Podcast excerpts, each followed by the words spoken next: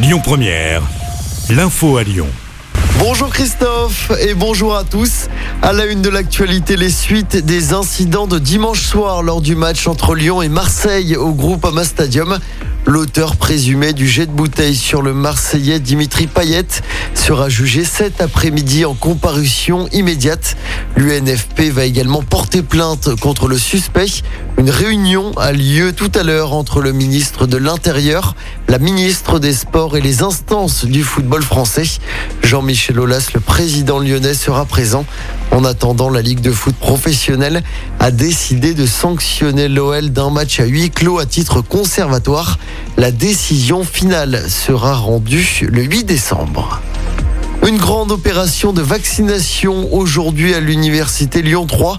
Ça va se passer de 9h à 14h. Les étudiants et le personnel de la faculté pourront donc se faire vacciner gratuitement par les équipes de la Croix-Rouge. Il faut être muni d'une pièce d'identité et de sa carte vitale.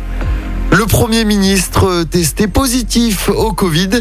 L'annonce a été faite hier soir. Jean Castex va se placer à l'isolement pendant 10 jours. Son agenda a été allégé. Selon son entourage, il n'a que des symptômes légers. C'est sa fille de 11 ans qui l'aurait contaminé. Jean Castex qui n'assistera donc pas au Conseil de défense sanitaire prévu demain. Il s'agit là de faire face à la cinquième vague de l'épidémie de Covid qui monte de façon fulgurante selon les termes de Gabriel Attal, le porte-parole du gouvernement. Le rappel vaccinal pourrait rapidement être élargi. Pour l'instant, pour rappel, il concerne les plus de 50 ans. Il l'annonce lui-même sur Twitter. Jean-Pierre Pernaud souffre d'un cancer du poumon.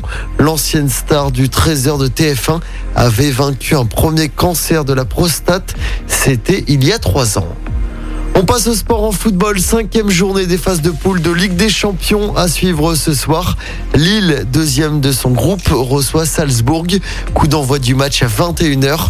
De son côté, l'OL se déplacera jeudi soir sur la pelouse de Brondby en Ligue Europa. Pour rappel, l'OL est déjà qualifié pour les huitièmes de finale. Écoutez votre radio Lyon Première en direct sur l'application Lyon Première, lyonpremière.fr et bien sûr à Lyon sur 90.2 FM et en DAB+. Lyon Première